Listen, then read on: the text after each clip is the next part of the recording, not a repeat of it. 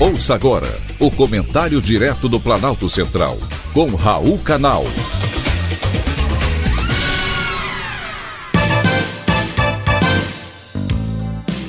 Queridos ouvintes e atentos escutantes, assunto de hoje prendam os criminosos. A segurança do Brasil está em xeque. A bandidagem anda solta e o Rio de Janeiro, referência de turismo internacional, é o principal alvo. Levantamento do programa Segurança Presente mostra que 68% dos presos por furto ou roubo em Copacabana, na primeira metade deste ano, já tinham passagem pela polícia. Eles aguardavam julgamento em liberdade ou não tinham se apresentado ainda à justiça depois de condenados. Um deles tinha 94 registros por tráfico de drogas e outro 56 passagens da polícia por roubo. O Brasil do trabalhador e do pagador de impostos, com certeza, deve estar indignado com essa estatística.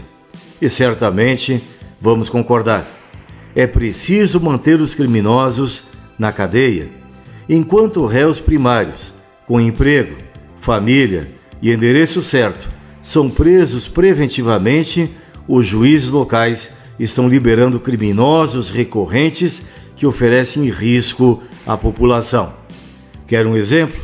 Mês passado, o jovem Gabriel Mongenon, que havia ido do Mato Grosso do Sul ao Rio de Janeiro para assistir ao show de Taylor Swift, foi morto a facadas enquanto descansava numa rede na praia de Copacabana. O provável assassino, Jonathan Batista Barbosa, de 37 anos, tem em sua ficha criminal dezenas de registros, incluindo violência doméstica, duplo homicídio, furto, roubo, posse ilegal de arma e tráfico de drogas. Ele foi preso em flagrante por furto dois dias antes do assassinato, mas foi liberado pela justiça durante a audiência de custódia. É aí que mora o perigo: as audiências de custódia, onde a apresentação do preso em flagrante ocorre até 24 horas após a prisão. Há um juiz com a participação do Ministério Público e a Defensoria Pública ou o advogado do preso. Não tem a participação da vítima ou seus representantes. Ela privilegia a versão do preso sobre a versão do policial ou da vítima, que nunca é ouvida. Hoje, a metade dos presos em flagrante são liberados na audiência de custódia. As estatísticas atestam o fato. Na Bahia, 62% dos presos em flagrante são liberados, 42% no Rio de Janeiro e 15% no Rio Grande do Sul. Uma alternativa simples é substituir as audiências de custódia pela primeira audiência do processo.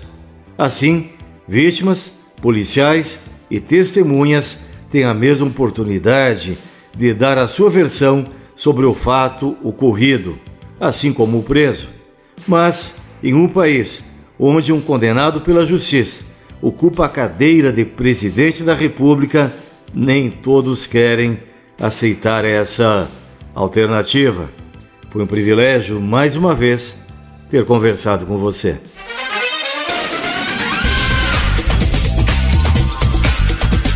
Acabamos de apresentar o Comentário Direto do Planalto Central, com Raul Canal.